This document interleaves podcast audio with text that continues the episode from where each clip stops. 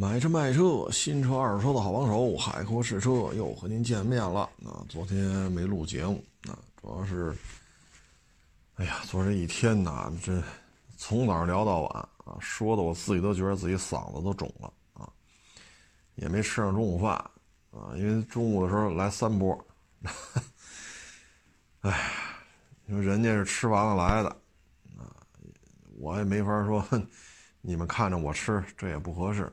陪人聊呗，啊，哎，真是啊，聊，因为还有一个网友得有得有十个月没见了，原来俩仨月就找我来，俩仨月找我来聊天了，啊，得有十个月没见了，大老远来的，陪人聊会儿吧，这一聊聊到晚上六点多，啊，再加上昨儿又收一个又卖一个，哎呀，昨天真是嗓子都肿了。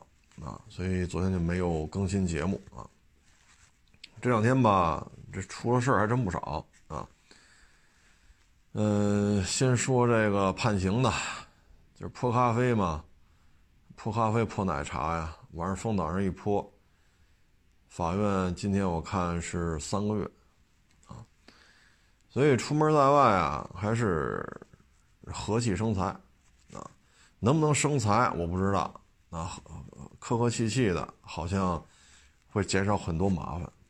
那，嗯，我看有网友还说呢，说那卡迪你为什么不给他治他呀？你治了他也能判他三个月，啊，或者拘留。那卡迪精辟什么 CT 六，我说这个算了，算了。他要是他就这性格，家里惯的没样啊，这个。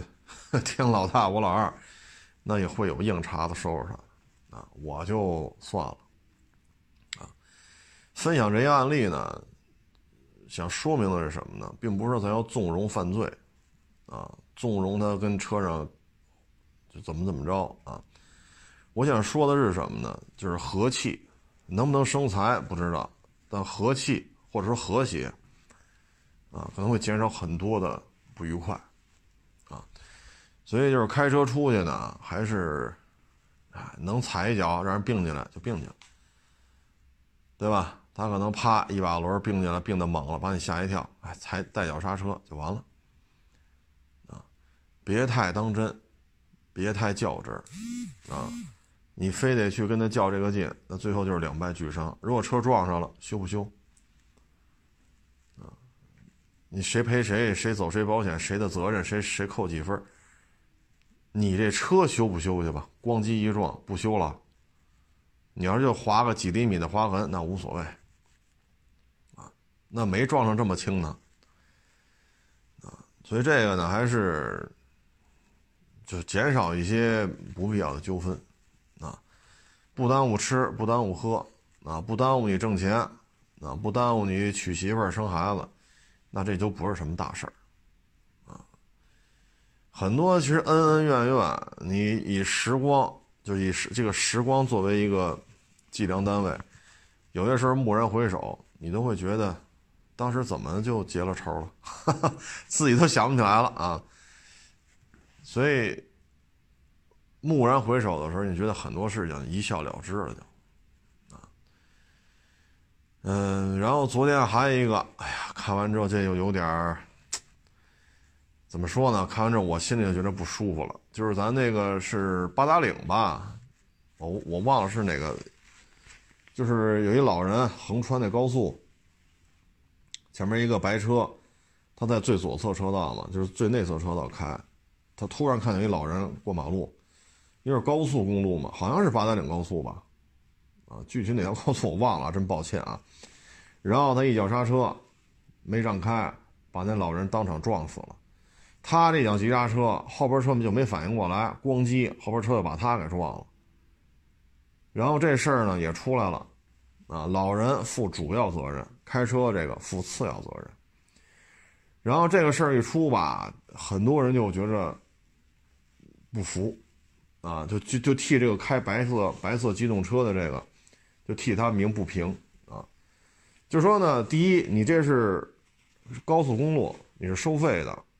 那你收费的时候呢？什么叫高速公路？为什么要收费？就是因为这条路的建造等级比较高啊，而且呢，保障你相对快的速度在上面开啊，所以你才收我钱。那为什么那长安街不收钱呀？二环、三环、四环不收钱，五环不收钱。四十公里，我每天上下班单程四十公里，往返八十公里，八十公里，我在五环上差不多有一半那这五环上我就这么开，每天四个小时，你说你好意思收我钱吗？你好意思收我钱吗？就是往返加一块五环上大概是四十公里多，四十公里多。我这平均下来四个钟头，大概有两个钟头在五环上。您这个四十公里开两个钟头，你好意思收我钱吗？你不能保证我相对快的速度在上面行驶啊，对吗？因为五环上，反正在北京，就现在啊，早上晚上在这开的都知道堵成什么样。就是因为我交了钱了，我能享受到更好的服务啊！你这马路上说，这人溜达来溜达去的，你说这这这怎么开？对吧？你说怎么开？你像立汤路到亚市这边，三上三下，六条车道，中间还有很宽的绿化带，然后有有一段路中间还有那个铁栅栏隔开的公交车道。如果把那个都算上的话，就四上四下八条车道，这够宽了吧？限速七十，啊，限速七十，为什么呢？就老有人在这穿来穿去的。还有骑电动自行车的，骑自行车的，还有人在这个主路上溜达的，还有随便停车的，啊，是上下人的，那天天都能看见，所以它限速就到七十。那你收了我的钱，你叫高速公路，现在有人跑上面溜达，那我还要承担次要责任。那一般来说就是三七开。啊，如果说死者家属提出一个诉讼诉讼的这个要求，比如说一百五十万，啊，法院一看你这高了，最后法院说认可你是一百一十万，一百一十万的话，OK，不是三七开吗？那您拿钱吧，三十多万。你要说有商业险行，你要就一交强险，三十多万，得嘞，那您就得自己掏一部分了，对吧？你说这公平吗？我个人觉得不太合适，啊，我觉得怎么这个怎么就要负次要责任呢？是吧？你说我这又采取措施，采取措施不当，你这个这个不注意观察，那个不注意，什么刹车距离不够，那有时候这个，我记得前日都说过一个案例，一个小伙子吃饭无缘无故被人打了，他就还手了。结果把对方给打成重伤了，啊，然后就就判他刑。后来那小伙子在法院上反复的问这法官：“那您告诉我，我在这吃饭，谁也没招，谁也没惹，他过来开始打我，您说我怎么办？您教教我应该怎么办？跑跑不了，被堵里边了，那就等着打呗，是这么理解吗？那你要还手，把他打伤了。”你你就得进监狱，那小伙就在法院上问这法官嘛，那您说说我应该怎么办？假如这事情再发生了，您教我，您教我怎么办？他把我堵在这个饭馆里边，我出不去，就让打死我呗。所以有些事儿，我觉得这个交通法规要这么弄吧，那我就想问问了，那是不是这高速公路收费方是不是也要承担责任？这人怎么上的高速啊？那你们是否起到了一个保障大家付费之后的一个在相对安全的情况下顺畅行驶、顺序行驶、依法行驶的这么一个路权呢？那如果说你要是又要收费，你这高速公路又来回有人过，您觉得合适吗？啊，所以我觉得这事儿吧，应该我个人认为啊，也不成熟。我认为这个应该怎么弄合适啊？你横穿高速，这就是违法的。你别说我岁数大了，我这不懂那不懂。法律并没有说，因为岁数大了就可以免去免去他的刑事责任，他可以不守法。咱国家哪条法律也没这么说，说六十岁以上可以不守法了，七十岁以上不不守法了。那你要这么说，七十一岁杀人，那是不是就不不进监狱了，也不能这么说。所以我认为这事儿怎么处理啊？我个人建建议就是什么呀？修车的钱您自己承担就完了，啊，就就别让这死者赔你修车的钱了，然后交强险赔付就完了。你看这个开车的，你超速了吗？你验车了吗？你喝酒了吗？你吸毒了吗？你驾照和这个是吧？驾照是不是在有效期啊？驾照和这个准驾车型相符不相符啊？刹车、灯光都没问题，你没有任何违法的地方，那 OK，交强险理赔就完了。因为这是强制的，同样我上这高速不给钱我就违法，那交强险也是强制的，那 OK，我不交我不交交强险是不是我就出事儿？我是不是也得有麻烦？那行，那就交强险理赔就完了。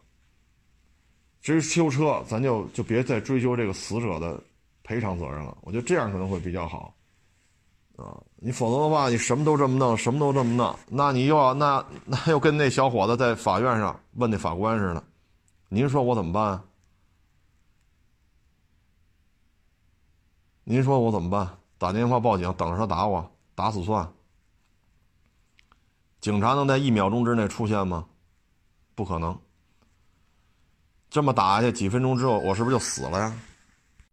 哎呀，真抱歉，这又有打电话咨询的嗯，这个呢，就是因为大家都是人啊，不论你是穿什么制服啊，是是是个体户啊，啊，是是。医生啊，老师啊，还是穿各种制服的啊。就是你如果开车是，你能停得住吗？突然跑过来一人，你当然这么说就抬杠了啊。但确实是这样，就是你都停不住的话，你就说他要负责任，那你那你你这个？所以我认为这种事儿啊，如果说你他没有刚才说那些问题，什么超速啊，没验车呀。驾照没年检呀，吸毒啊，喝酒啊，那我觉得就走一交强险就完了，啊，毕竟人死了，啊，走一交强险就完了，然后自己承担修理费用，我觉得这样就可以了，啊，你这样的话都要定次要责任，那这高速公路要承担什么责任呢？人为什么跑进来？对吧？拿着钱财替人消灾，我交了高速费了，我在这要享受一个相对通畅的。当然，我是在合法的前提下啊，相对通畅的行驶，啊，所以我觉得这个案例判的，嗯，争议很大。因为当时我看几个发这个事儿的那些，啊，看他们那些就是微博啊底下那个评论，基本上啊百分之八九十都是认为这开白车的司机有点冤，啊，有点冤，啊，就说你要这么判那。你开着车，我们从这儿过，你停得住吗？啊，就是如果都停不住，那就不是人的问题了，就是开车的人的问题了啊。如果说都能停得住，就你没停住，那你就要承担责任啊。所以这个我觉得，嗨，慢慢来吧。啊，有些城市现在对于这种事情判的呢，我觉得还是比较直接啊。你比如说。人家是直行，啊，然后这边有左转道，左转道呢是有左转灯的，人直行的，唰唰唰唰就过，然后骑电动车的，啪就从这个，他左转不有延延长线吗？啊，可能前面有几辆车就进入这个路口中间了，在这延长线这等着，然后啪一个闯红灯的电动车从这横着穿过，然后直行的车邦叽就给撞了。你看其他地区就有判，就是机动车无责。啊，那个家属还去交通队闹，警察就说他有什么责任？绿灯通行有什么责任？没超速，车也验了，驾照有，没吸毒，没喝酒，他有什么责任？你闯红灯还要拉着别人替你赔偿是吗？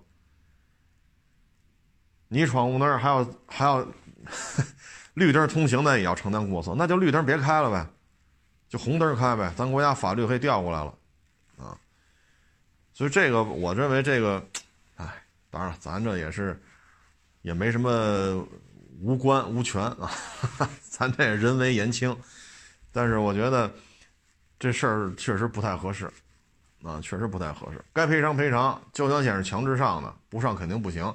那你走交强险，啊，修车费我们自己认了啊，认就认了吧，毕竟人家已经没了，对吧？逝者安息，咱就算了啊。但是承担次要责任，我个人还是，唉，反正还是那句话，就各位啊，上马路，不论您是溜达，你要是骑自行车，还是骑摩托车，还是开车，啊，只要你上马路，没有小事儿，啊，这里边 稍有不慎，你就不知道会是什么样的一个结局，这里边确实，唉。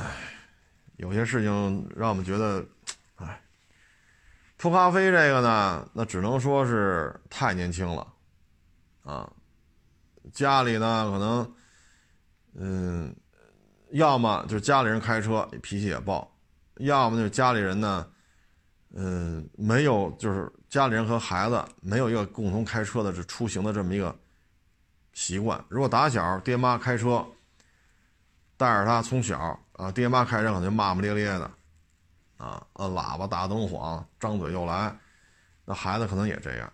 还有一种呢，就是爹妈对于汽车并不熟悉，啊，所以对于汽车的了解呢，就靠孩子自己去认知，啊，那家长对于开车这事儿可能也就仅限于慢点开啊，注意安全啊，也就到这儿了，再多说也说不出来了，所以我觉得这些可能就是。我们，哎，怎么说呢？作为家庭来讲呢，还是多一些正面的引导啊。如果家里开车的话，多一些正面引导呢，可能这孩子从小到大受到家庭的熏陶，可能开车的时候也不会有这么大的脾气了。而且这哥们儿呢，之前也被人曝光过，在马路上别这个别那个啊，因为之前也有人曝光过这个这辆迈腾，就是这个车牌号，就是这辆车。啊所以呢，这个应该是 习惯了，就是他已经习惯别来别去的了，啊，他已经很习惯了。最近呢，你包括这个劳斯从应急车道要强行并进来，这边不让，不让就开始劳斯超过去之后就开始别来别去的，啊，这就是心态失衡。当时把他抓起来之后呢。我看那审审审讯的那个录像，他就说：“我的车贵啊，你就得让着我呀。”这就是他的心态。我的车，我这劳斯啊，对不对？劳斯眼瞎呀？你跟我这别，我就得并进去。我走进去这套，就得从应急车道并回来。这就是心态啊！人都说酒壮怂人胆啊，这就是什么呢？啊，车撞怂人胆，车是他的吗？还不是，啊，还不是，这就是你就你这劳斯这案例就是什么呀？你没有这个消费劳斯的能力，你是借别人的车，啊，然后就一下子就不行了，啊，这心态就有点控制不住了，啊，我都开劳斯了，我这个我那个，谁敢碰我啊？谁碰我你赔得起吗？你修得起我这车吗？这个那那，其实这车是你的吗？不是，啊，这就是心态失衡了，啊，你让他你让他开一面的，他绝不敢这么干，啊，你说看人下菜碟儿，这就属于看自己给别人下菜碟儿，啊，所以这个是拘留十五天，然后还什么怎么着罚多少分扣多少钱？那我忘了，反正拘留了。所以各位呢，出门在外还是得悠着点啊，悠着点因为你也不清楚在哪儿会突然就出点什么事儿，啊，你一旦是想当然了，我认为这路口拐过去，对面就没车，啊，我认为前面这车前面绿灯吧，绿了好长时间了，该该变红灯了，我认为前面车跟我一样，都想一脚地板油冲过去，那人家啪一脚刹车，而你这还顶着油门。那你不撞谁撞？所以就是别，就是尽量控制情绪啊！你开便宜车、开贵车，都要保持一个平常心啊，否则的话，别来别去的啊，开一次车就心里就犯怂，开一贵的车就逮谁别谁啊，这也不是事儿。你看劳斯这个，这不就十五天吗？管吃管住。哈哈。所以，对于这些事儿吧，各位还是保持一颗平常心，啊，保持一颗平常心。嗯，反正出了事儿就很麻烦。你像破咖啡这个，三个月，三个月，啊，您将来很多事儿你就干不了了，啊，年纪轻轻一小伙子，这么年轻，有这三个月这记录在这儿，你说你考公务员，你说你当兵去，对吧？你这人不要你了呀。然后您这是有犯罪记录啊？你说出国，当然了，现在这冠状病毒比较邪乎，这这这事儿肯定能过去啊！冠状病毒肯定能过去。这将来你要出国，有些国家是让你开无犯罪证明的，那您这样的您开不出来了。您都管吃管住三个月了，那可能有些国家你就去不了了，啊，有些职业你也干不了了。所以这个带来的后续的问题就很多了，啊，包括对于将来他的子女从事一些职业也是有限制的，因为你直系亲属有犯罪记录，很麻烦这个，啊，所以你现在想，嗨，没让你病去，没让病，这这这这等会儿，对吧？总有那个不行，你就把玻璃摇下来，赶紧伸一下大拇哥，对吧？人让你并进来了，你给人招招手。虽然说隔着玻璃也听不清楚，但你给人伸一大拇哥，招招手，对吧？礼多人不怪嘛，是不是这道理？你非这么较劲，哎，有些时候这就是一个心态的问题啊。然后还有网友给我发一链接，就是特斯拉认证的二手车。买回去之后，说这车又不是精品车了，没认定这车又什么事故车之类的，啊，是这么一个链接。这事儿呢，这链接是天津的啊，像韩韩先生向媒体反映，买了一台 Model S，开过去之后吧，这车行驶当中就出现了一些问题，然后说这能不能换一辆？这边说不给他换，啊，哎呀，他说那就检查一下吧。这一检查呢，找了第三方，啊，有切割，哈 哈这车有切割啊。然后呢，他又在天津起诉，因为天津人嘛。后来特斯拉说这个管辖权的问题，啊，没辙，他又撤诉，又跑北京大兴起诉。起诉呢，对方呢就给他提供了一台这个。呃，代步车，特斯拉代步车，啊，特斯拉代步车他就开吧，啊，结果呢这一开，好家伙，对方呢，嗯，我看是怎么写的啊，对方写的好像是反诉吧，呃，嗨，那就不说了，就是代步车的事又怎么怎么着了啊，咱就不说那个了，现在呢就是要求一赔三。啊，因为这事儿它差劲在哪儿呢？就这台特斯拉，这个切割什么的，啊，是在特斯拉是在特斯拉的这个维修中心啊进行的相关的一些维修啊。然后呢，特斯拉又说不知情啊，所以这事儿吧，啊，反正就是要求一赔三吧。啊，要求一赔三，嗯，说什么好呢？呃，特斯拉呢，就是现在啊，介入的环节啊，你看它跟比亚迪不一样，比亚迪呢是什么都干，啊，大车小车啊，包括大巴车呀，像环卫局的那个环卫车呀，这车都挺大的啊。呃，包括一些军方的一些啊，等等等等啊，然后电池、电机啊，电源管理、能量回收控制，全全都给鼓捣出来了啊，包括它这个轮边电机啊，这也做的是应该说还是有一定技术的这种超前性啊，或者说很多类似的这种主机厂。弄不了这个，啊，人家这个桥就轮边电机，啊，其他呢是带一电机，带一轴，轴的带着这桥，桥的通过齿轮传动到两边，就带俩半轴嘛。它是直接弄俩轮边电机，它确实它有优势。但是呢，特斯拉呢，这个它这涉及面呢，包括这二手车的问题啊，这事儿反正已经到法院了，到底谁说的是真的，谁说的是假的，咱们只能是看了。啊，就看法院的判决啊，咱们不是执法机构。这种认证车出问题啊，很多啊，很多。嗯，首先啊，你说检查一台车啊，你看这个冠道来了就卖了啊，你就拿冠道为例吧。嗯，包括那天那汉兰达二七也卖了啊，这基本上就静态检查两个多小时。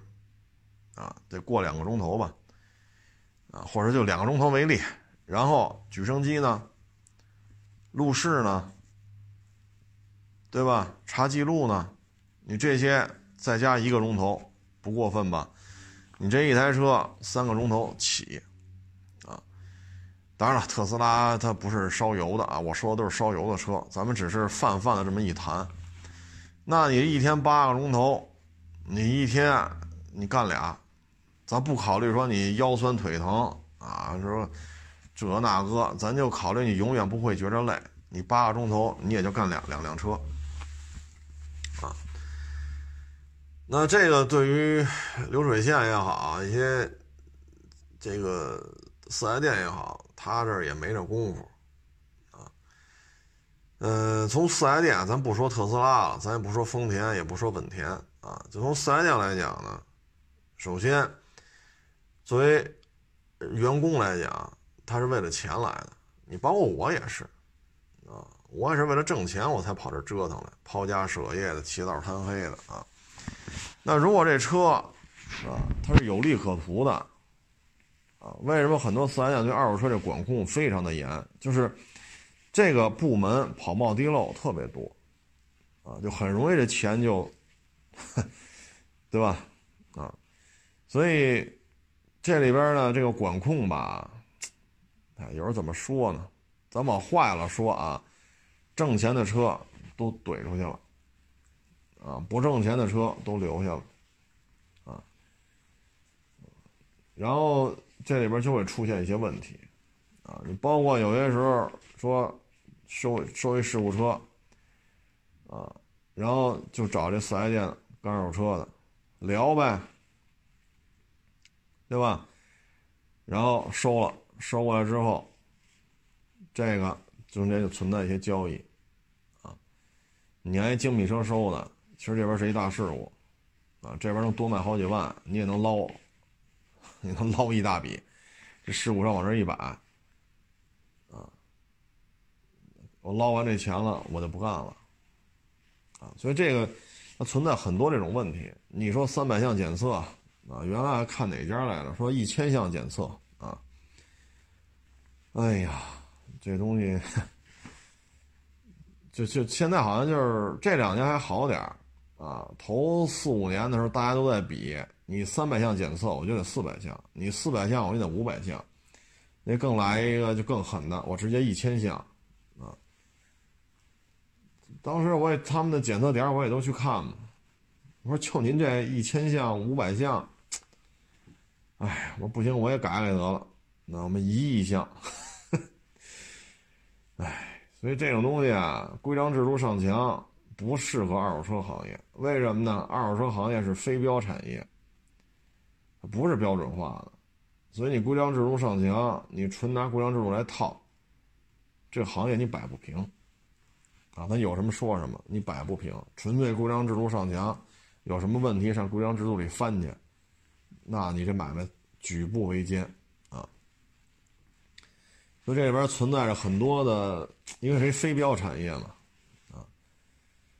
嗯，这里边有什么利益诉求咱就不知道了啊。然后这个我也看了一下，就是大家要，哎呀，这个是我看看啊，三月八号搜狐上面发的一篇文章，这个媒体叫做《消费者报道》。消费者报道啊，大家可以搜一搜去啊，这篇文章的名字叫《特斯拉官方认证二手车被鉴定为事故车，车主告上法庭》。啊，嗯，三月八号十三点五十九分发的。啊，嗯，然后这又鉴定嘛，鉴定之后，嗨，反正这事儿我觉得，嗯，应该是能够拿到一个对消费者有利的一个一个结局吧，因为您的这个。相关的证据啊、诉求啊，还是比较清晰的，啊，还是比较清晰的。他是一九年六月嘛，三十八万买的官方认证 Model S，啊，当时跑了五万一千公里，啊，呃，然后他又把这些当时宣传的这些网络上这些东西他都给截屏了，啊，做了公证，啊，嗯，嗨，慢慢来吧。所以就这就是什么呢？你不可能每一辆车都自己验，那你这儿出事的概率就会上了。你每一辆车都自己验，你自己还知道这车怎么来的，这车怎么卖的，啊，这就是所谓的现代企业制度。那你不能否认特斯拉是一小企业吧？人家赫赫有名，啊，但是这是原来我们说这问题，二手车没法快速复制。只要你快速复制，就会出各种各样的问题。你每天都不去店里边，那您就勤等着出事儿吧。啊，你包括你要是自己都不懂这个二手车验车什么，自己都不会，你再招聘去，那您这水平就这么低，你能招来什么样的人呢？啊，为什么有的这个是吧？啊，跟二手车自媒体的这底下评估师一波一波的换，一个都不留。那人是谁招来的呀？你招来的，谁培训的呀？你培训的。那他为什么又老出事儿啊？自己也说不清楚。那我就不信任你了。你们老出事儿，那全干掉，干掉再招一批来。其实这事儿很简单，你您自己要明白，不就完了吗？您自己不明白，你自己验吗？你又不验，耽误你拍片儿，耽误你出去做直播，耽误你做网红，耽误你上节目。所以这个往小了说是一自媒体，往大了说是一主机厂，其实都是这样的问题，啊，所以我一直就说嘛，二手车这个行业，你说做成像肯德基啊、麦当劳啊，是吧？标准化啊，什么欧洲啊、美洲啊、亚洲啊，是吧？我这哪儿哪哪我都能设店啊，把店开了之后就能标准化流程，然后进行本土化的改造，然后就可以挣钱了。收钱就完了，那个是麦当劳，那是肯德基。二手车，它是一个非标产业，啊，你做不到，你做不到，那就那就出事儿呗，啊。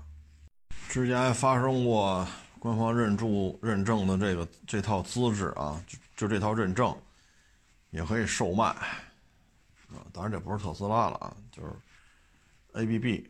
啊，A B B 的品牌当中就出现过这种问题，啊，然后消费者在那多少年前了，八九年前的事儿了啊，然后在花乡买了一台，啊，然后 这车就不对了啊，哎呀，后来这事儿被迅速的就平息掉了，啊，嗯，所以这种事儿啊，觉得还是您看，啊，还是您看。只要一旦家大业大了，啊，这个，反正我始终认为啊，这个行业说职业经理人有没有有，但是你记住了啊，清水则无鱼，就这么一句话啊，那各位自行理解吧，啊，嗯，然后就是四 S 店，啊，这收的链接最多就是四 S 店。一家大众，一家尼桑啊，小修呃就是小撞变大撞，小伤变大伤，啊，要么呢就是收了你油液滤芯皮带火花塞的这个钱不给你换，这个这其实这些事儿吧，早就有啊，为什么现在如此严重呢？首先啊，就是像这骗保，就第一项就属于骗保了。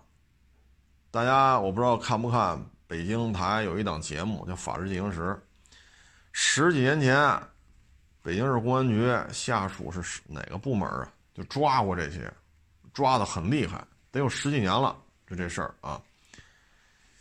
哎，那会儿还不流行什么什么电话车险这个那，因为那会儿互联网没有现在这么发达啊，包括手机 APP 也没有这么发达，所以那会儿车险呢都是四 S 店呀、汽修厂啊啊，或者说车险的这些经营网点啊，十年前、二十年前还得通过他们啊，业务员跑来跑去的才能给你车上保险，所以呢，这个维修过程当中吧，不可控的东西就更多了。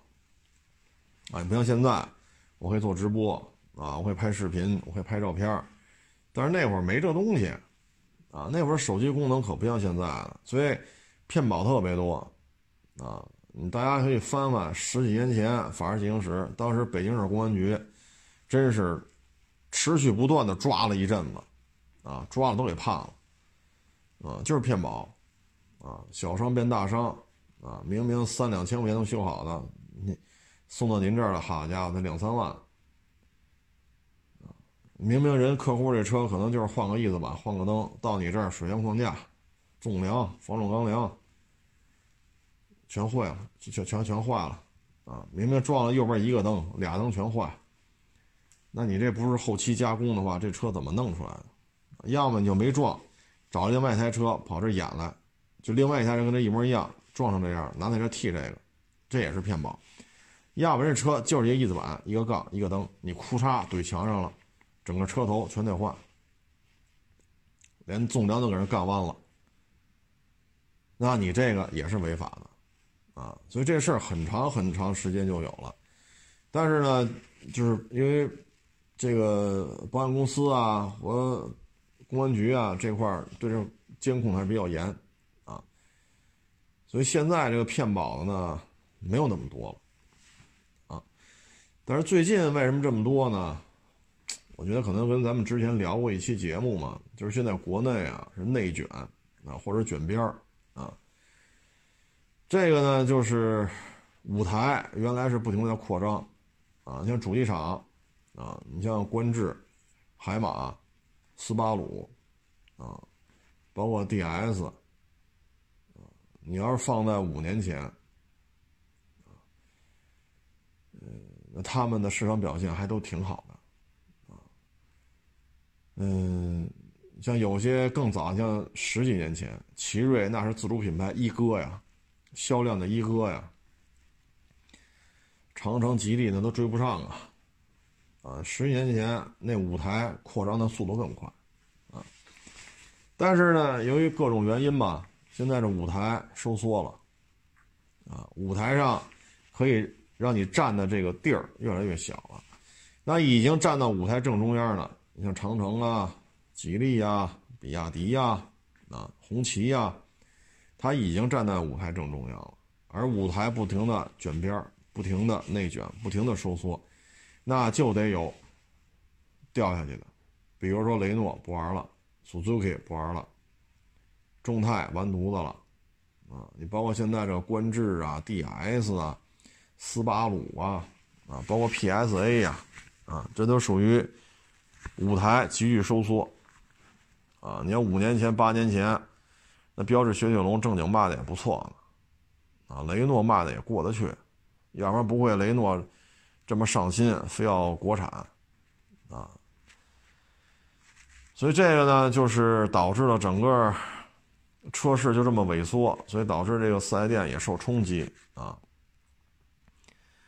那各位一听，这大众、日产，这这也不是什么观致四 S 店，也不是什么海马四 S 店，这不还行吗？对不对？这销量啊、热销车型啊什么的，这不是过得去吗？那最起码比标致雪铁龙、雷诺强啊！各位啊，我给我就不说是具体哪家店了。嗯，有一网友他跟我聊，他也是一个卖的特别好的一个。品牌四 S 店的还管点事儿啊，挂着弦儿。之前这几年啊，他一个月能挣到两万多啊，然后二月份到现在收入过五千都费劲啊。为什么呢？新车那会儿卖呢，基本没优惠，现在呢，基本上一万多，啊，有时候到两万，啊，反正一二十万的车优惠个一万多，我觉得也不过分。但是对于他们来讲，这优惠就很多了。然后呢，来店维修的特别少，啊，因为二三四这几个月，北京的这些私家车啊，因为疫情防控嘛，社区封闭。很多车呀，就二三两个月，就你二月初加了一箱油，就春节那会儿加的油，你跑到四月初，那油才跑完。它不开，它不开，它就不需要保养。俩月不开，保养啥？那会儿我出来收车卖车，三月份的时候啊，不论是周几，不论是几点，说这马路上堵车了，哎呦喂，我都觉得特别奇怪。啊，你开到哪儿去，它都不堵车。不论是周几，不论是几点，不论是哪儿。所以，这这你要看那车祸，好家伙，你觉得新鲜？我家伙，这么点车还能撞上？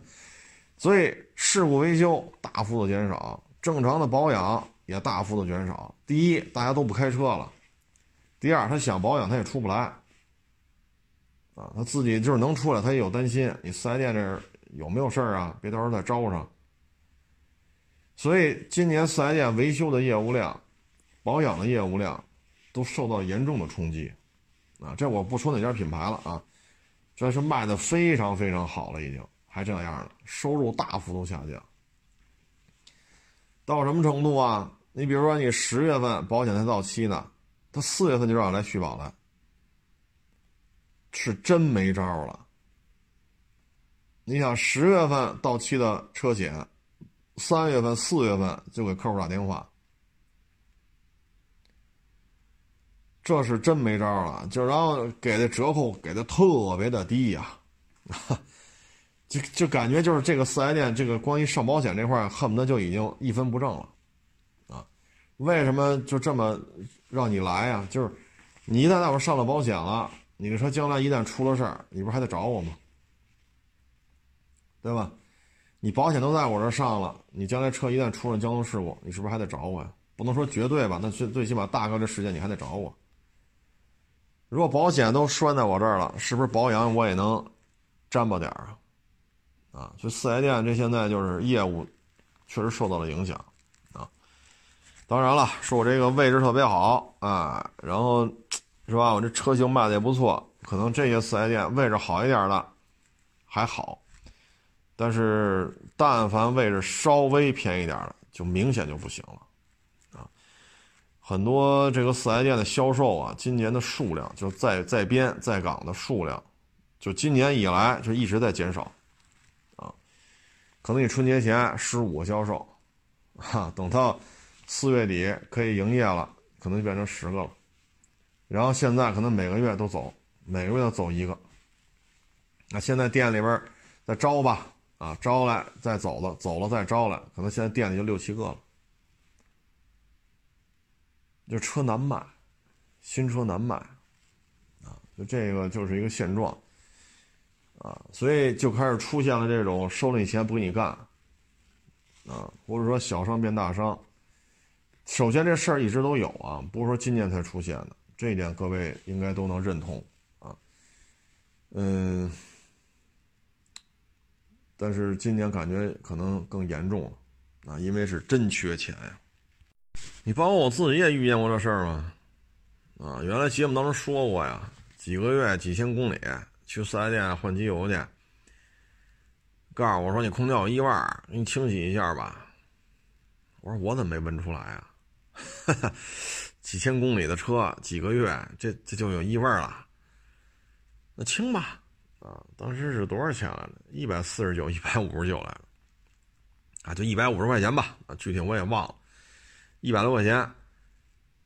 然后交车的时候，啊，你看这儿呢，我说行行，你你别走，我现在当着你的面我把你这个车的空调滤芯我打开看，这一打开看，上面一层浮土，有树叶子，有虫子的尸体，我说这你怎么除异味啊？最后没招了啊！除异味，我们就滋滋你那空调出风口呗。我说这空调出风口，这异味是空调出风口这点塑料件就能出来吗？所以你说这个就没用，啊，所以我们给各位提供的解决方案呢，就是你这车发生交通事故了，拉到汽油厂，拉到四 S 店，你就拿视频拍下来就完了，照片、视频，啊，前后左右、大全、中景、特写，你都拍下来，照片也是，视频也是，然后定损之后。出单子了，行了，你把定损照片拿来，我要看。啊，你拍的时候，咱们原来好像我节目中跟各位说过，你把那电头拍下来，然后别间断，这视频别间断。你的电头，我这大家的号，风挡那不一大家的号吗？带着大家的号，然后再拍这车这外观，你视频别别断，这样能确定就是你就是你这台车。啊，然后视频别断，啊，方方面面你能拍多细拍多细。啊，轮毂啊，轮胎呀，啊，轮胎的品牌啊，生产日期啊，轮毂哪有哪有问题呀？啊，边边角角能拍多细拍多细，啊，别嫌麻烦，啊，然后你把定损照片调出来，做一个匹配，如果对不上，那你就报警吧。啊，至于说四 S 店，那只能盯着了，这是一点招没有，啊，这一点招没有。你但凡不盯着，那这就没法弄了啊！你说加全合成，他给你怼一半合成啊！你说你让他给换这变速箱油，他换没换呀？这谁也不知道啊，对吧？所以这没办法，这也不是说四 S 店才会有这事儿，你去汽修厂也一样啊！所以这些案例吧，就跟各位做一个分享啊，仅供参考，因为原来都说过。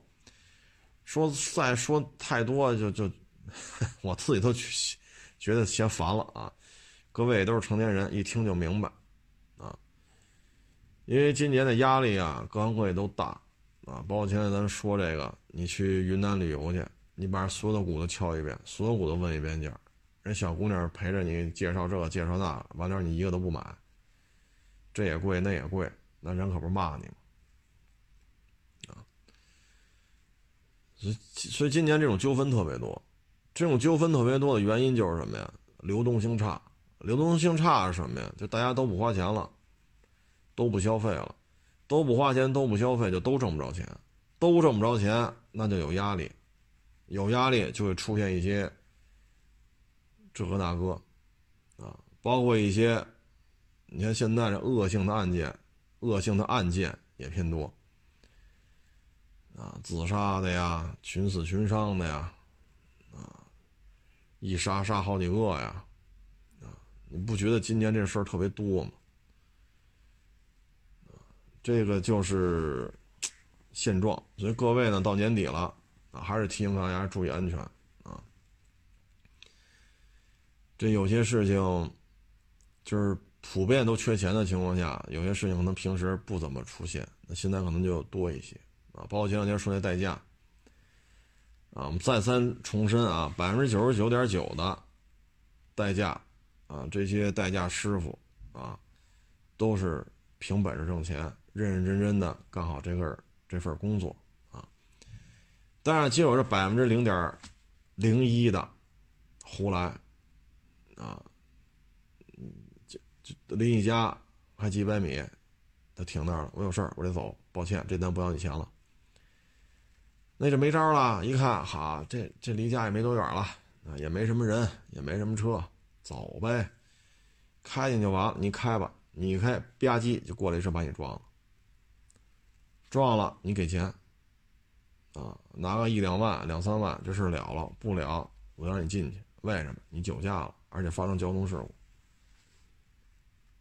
所以各位一定要注意，啊，这这这个，再次重申啊。代驾行业百分之九十九点九九都是好人，都是付出了劳动赚取相应的回报。但是就有这样极个别的百分之零点零一的就就这么干啊，所以各位还是谨慎，一定要谨慎啊。然后还一个呢，咱就不说车了啊，这两天国家也发文了啊，对于个人房贷呢，这个有一个新的。限制啊，这个呢，因为现在买房啊，全款买的呀有啊，但是相当比例还是贷款。但是如果对于个人房贷又有新的一些调整的话，那这对于楼市的这个价格上涨啊，就出现明显的抑制的作用啊。为什么呢？房子很贵啊，尤其是北京啊。唉，如果个人房贷这块出现比较大的调整，那确实购买就会受到限制。北京呢，现在这个房价交易量啊是交易量啊，我说的是二手房特别的高啊，已经连续五个月一万六千套了，二手房啊，嗯。基本上，我们认为一单月交量单单月成交量超过一万二，或者超过一万三千套二手房，那这个就有上涨的可能性，啊，或者说就会从下降，有可能进行转换，啊，变成平行，甚至于上涨。那现在连续五个月了，啊，连续五个月了，所以这应该是一个相对夯实底部的一个状态。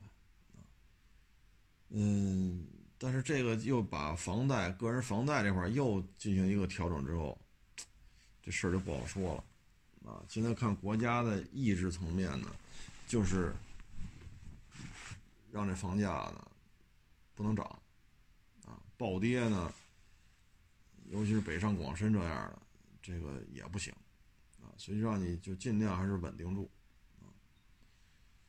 现在这房价，我觉得前两天说了说石景山啊，我这个都接受不了了啊！一年以前，老五城六万啊开的盘，有一部分是六万五卖，当时我觉得太贵了。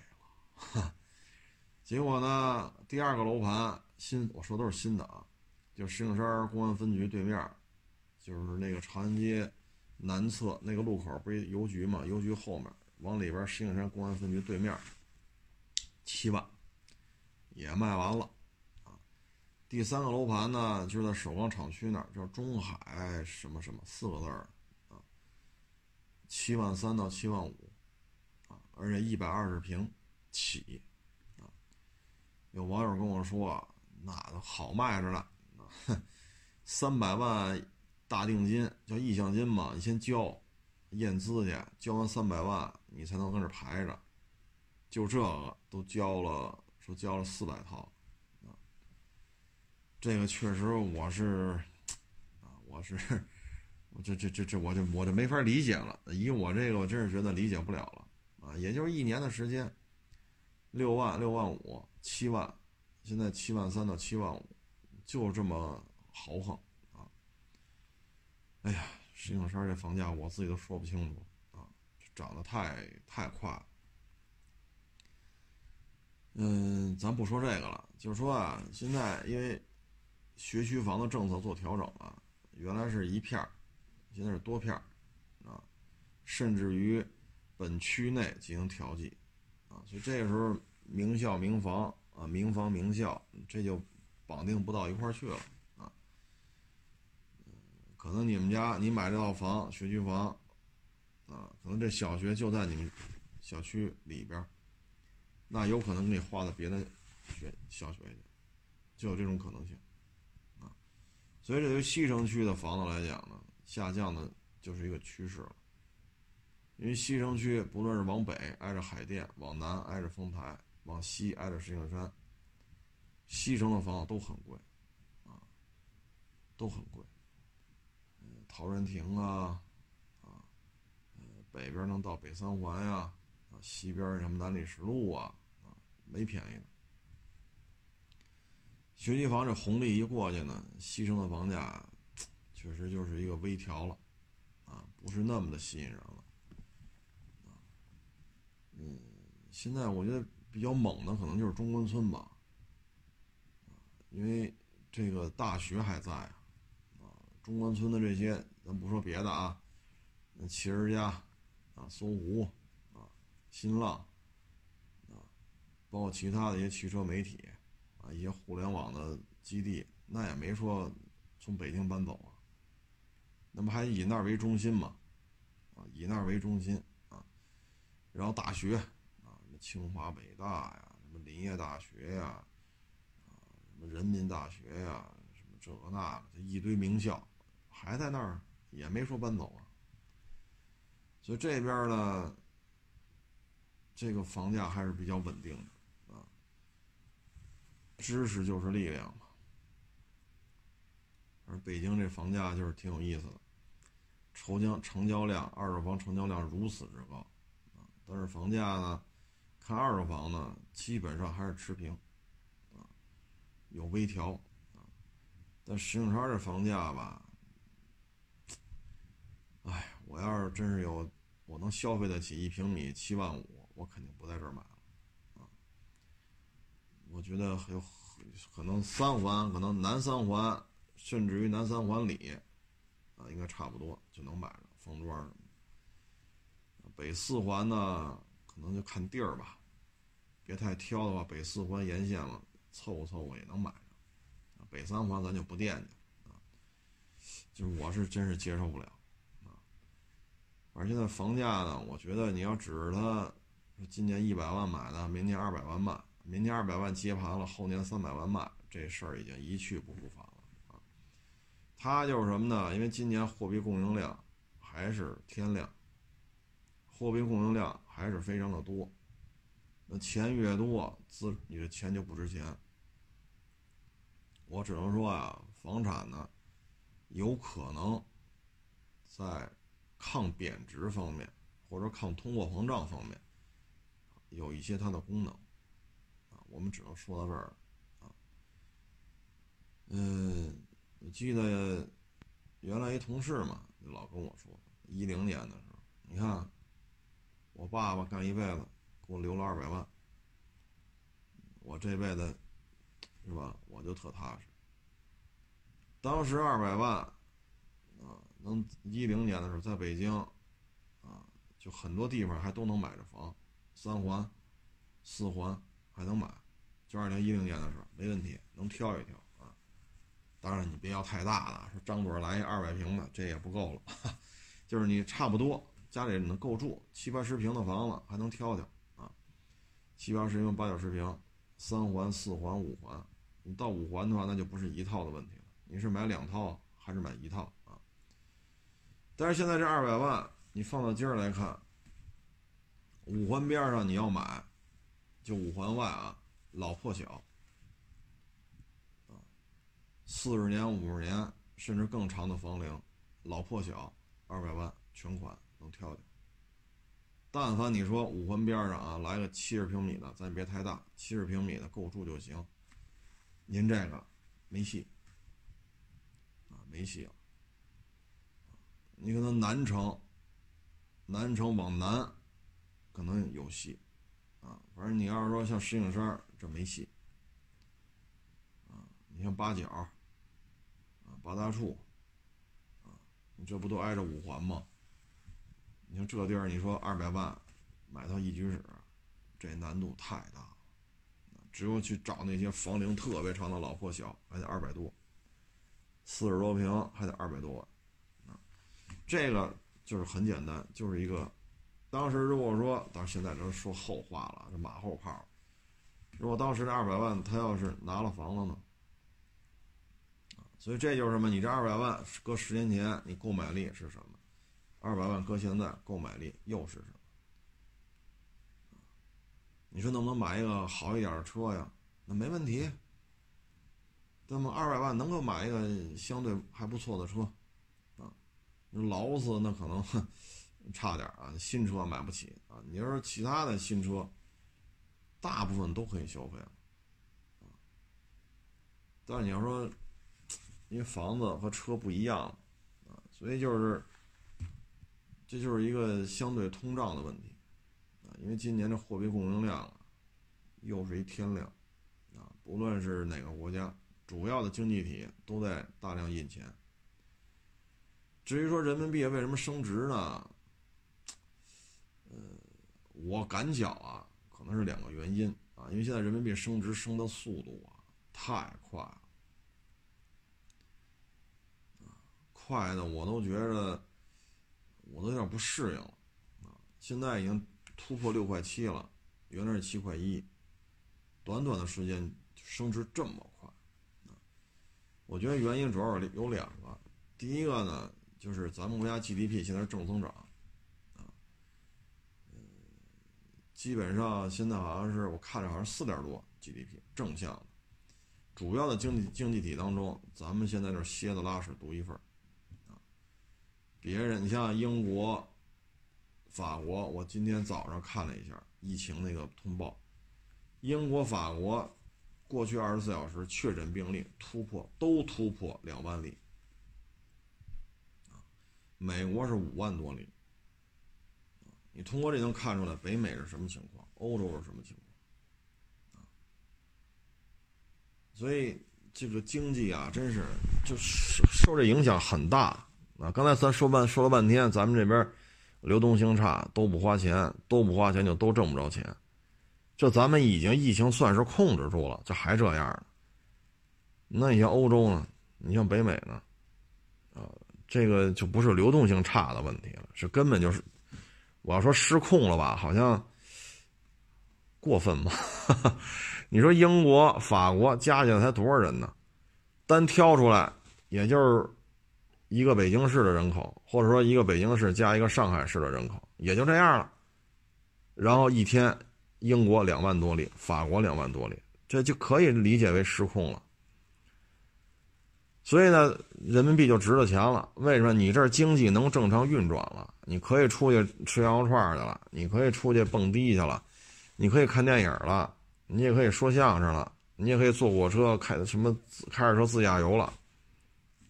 这景区好家伙也也开始限流了，人太多啊，停车场也不够用了啊。那他们就是羡慕啊，就是羡慕嫉妒恨啊，所以这人民币升值跟这也有一定的关系啊。第二呢，就是大老美，大老美这边这个疫情啊，哎呀，这照着抄都抄作业都抄不会啊。哎呀，咱这个。咱这个什么都懂的大统领，这确实也是，啊，所以这个弄得一一锅粥，啊，经济经济不行，疫情疫情不行，啊，然后这个美元也是超发，啊，所以他那边就这情况了，那人民币对美元，那自然咱这边经济是吧？咱这人民币自然就涨上来了。当然，这个速度啊，这对于做进出口贸易的来讲。这就是双刃剑了，啊，双刃剑了。你比如说，你出去留学啊，假如那边说你准备一万美金，啊，那你原来得准备七万一人民币。那现在你说留学说一万美金的学费，那现在你准备六点七万就够了。你照这下去，我估计这个月底、下个月初可能就一比六点六了，那可能就不是六万七了，你准备六万六就够了。这是好事吧？啊。那反过来呢？反过来咱就吃亏了，啊，咱就吃亏了，咱原来这东西卖七万一，那拉到人那儿就值一万美金。现在这东西还卖七万一，拉到人那儿去就得一万多美金。相当于你这东西从咱们国家拉到那儿去涨价了，那你涨价了，你就缺乏竞争力啊。因为不是说就咱这儿流动性差，大家感觉缺钱。那刚才说那些国家，包括整个欧洲、整个美洲，都缺钱，所以这个影响还是比较多的。